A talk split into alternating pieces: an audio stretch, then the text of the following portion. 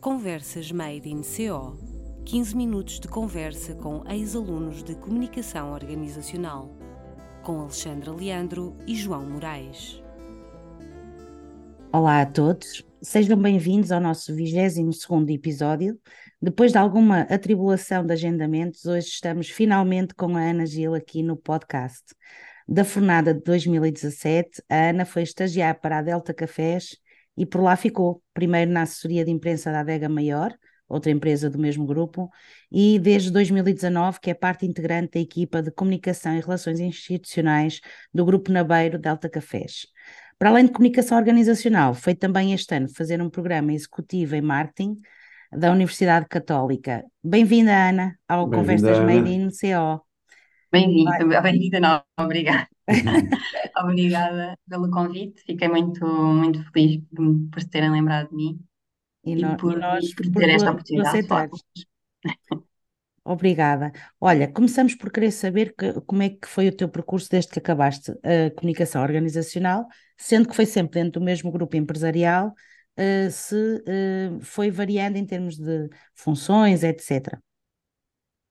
Uh, portanto, como referiu, uh, licenciei em 2017, onde para isso realizei um estágio curricular na área de comunicação externa uh, do Grupo Naveiro, onde depois convidaram para voltar uh, após terminar o curso, e eu, claro que mostrei o meu interesse. o processo estava a durar um pouco de tempo e, entretanto, surgiu uma, uma oportunidade diferente, como, como referiu a professora, e fui para a assessoria. Primeiro, não foi só a assessoria de comunicação da Adega Maior, foi mais a assessoria à administra administradora que, que, também tem aqui a área da, da dos vinhos. Um, e fui, pronto, basicamente assessora pessoal, digamos assim, um, embora não tenha sido a minha área de, de primordial, eu gostei muito de, dessa experiência. Uh, foi uma função que me permitiu uh, aprender muito e ter uma compreensão holística da organização, das áreas, das pessoas, uh, e contactei com muitas entidades também externas de relevo, uh, e foi muito importante para mim. Depois acabei, porque eu fui em substituição de uma colega, quando ela voltou, fiquei mais na parte de comunicação da Adega Maior, e depois então passei para a comunicação do grupo, como estaria previsto inicialmente.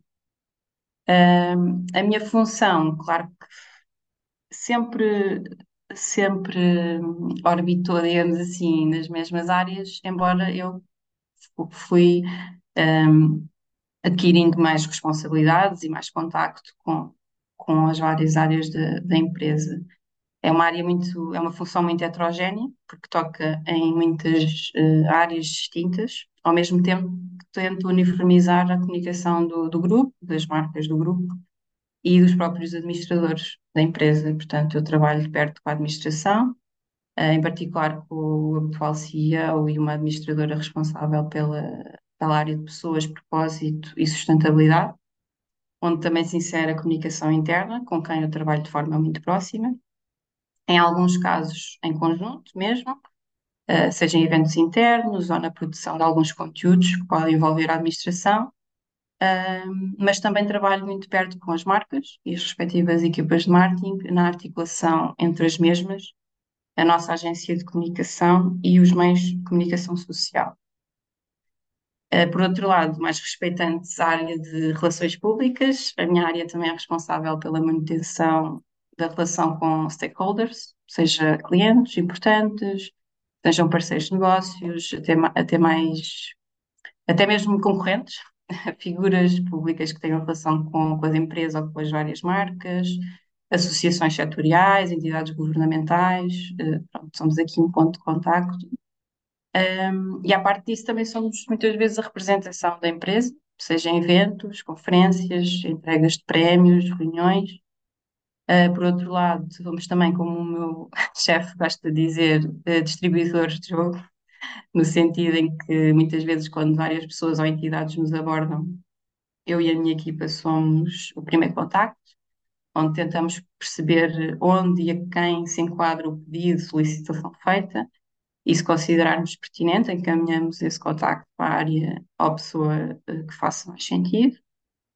Um, ocasionalmente também temos a responsabilidade da organização de eventos corporativos ou internos, onde já tive a oportunidade diversas vezes de liderar a sua organização e a personalização, algo que também gostei muito.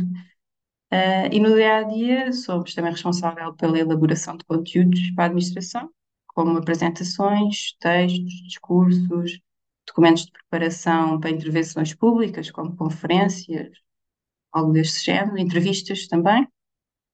E às vezes também tocamos aqui um bocadinho nos, nas redes sociais, de, em particular do, do CEO, não, tem algumas sugestões, uh, mas ele é bastante independente nesse sentido.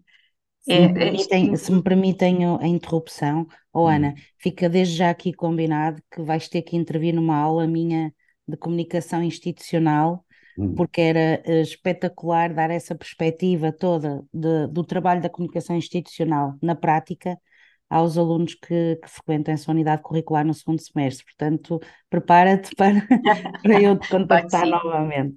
Farei todo, todo, terei todo o gosto.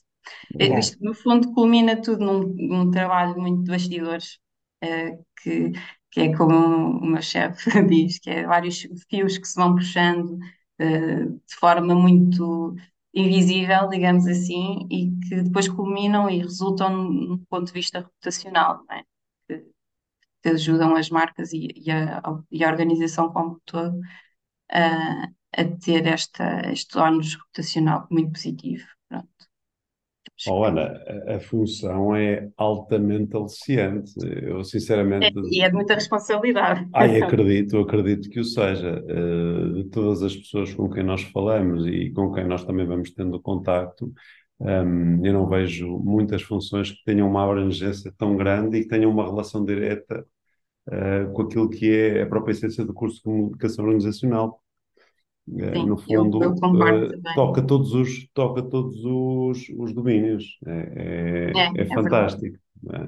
É? um belíssimo exemplo. É um, é um belíssimo exemplo daquilo que é a própria, no fundo, que são as próprias saídas possíveis do, do curso de, de comunicação organizacional. É, Sem dúvida. É mesmo, mesmo, é mesmo muito, muito bom. Okay? Bem, ora bem, na, descrição, na descrição que fez da função, já me esvaziou aqui parte de, de, do meu contributo, porque eu ia perguntar algo mais relacionado com a função com a função atual, mas já, já, já foi respondido. Né?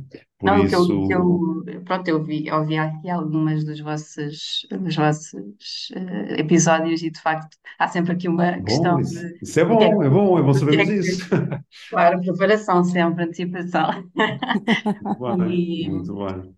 e, e uma das questões que vocês fazem muito é de facto aqui o que é que eu levei do curso para o mercado de trabalho. E é de facto isto mesmo, é esta grande Ok. diversidade do plano curricular que, como descrevi, a minha função toca em muitas áreas e que acho que este curso foi absolutamente fundamental para eu ter uma noção do que é que cada uma das, das exigências da, da função, uh, portanto, o que é que isso significava e o que é que eu teria que fazer. Portanto, foi, foi muito bom nesse sentido, ter uma diversidade de competências muito grandes e, e, acho que foi de facto o curso perfeito para, para a função que estou agora a desempenhar, porque acho que muito dificilmente haveria outro que me preparasse de forma tão completa.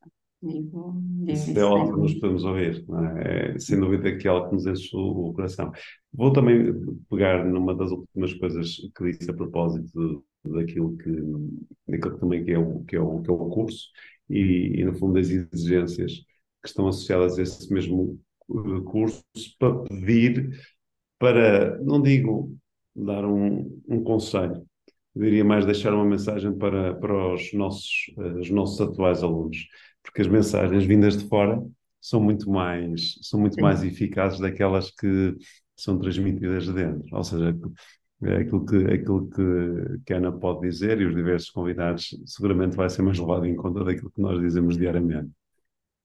Claro, eu diria essencialmente que a licenciatura de, de CO é uma oportunidade muito valiosa de adquirir conhecimento e que, hum, por mais que se queira aproveitar a vida de estudante, como se deve, atenção, é muito importante não adiar algumas preocupações que são essenciais para, para o nosso futuro, não é? Hum, a minha, recomendação primordial, digamos assim, é aproveitem muito bem o estágio e os trabalhos práticos, porque são de facto a forma mais próxima possível que vocês, agora referindo-me, falando aos alunos, irão ter a, Claro. relativamente ao mercado de trabalho. Acho mesmo que este ponto é fundamental. A experiência prática é inestimável e pode abrir portas para oportunidades futuras. Uh, recomendo também uma participação ativa em aula, porque há muita abertura e proximidade por parte dos professores, em particular, vocês os dois sempre senti muito isso, essa abertura uh, em sala de aula para questionar, para debater, e acho isso muito positivo e que nos permite ter, se calhar, outra vontade depois quando entramos para o mercado de trabalho de nos fazer ouvir, é?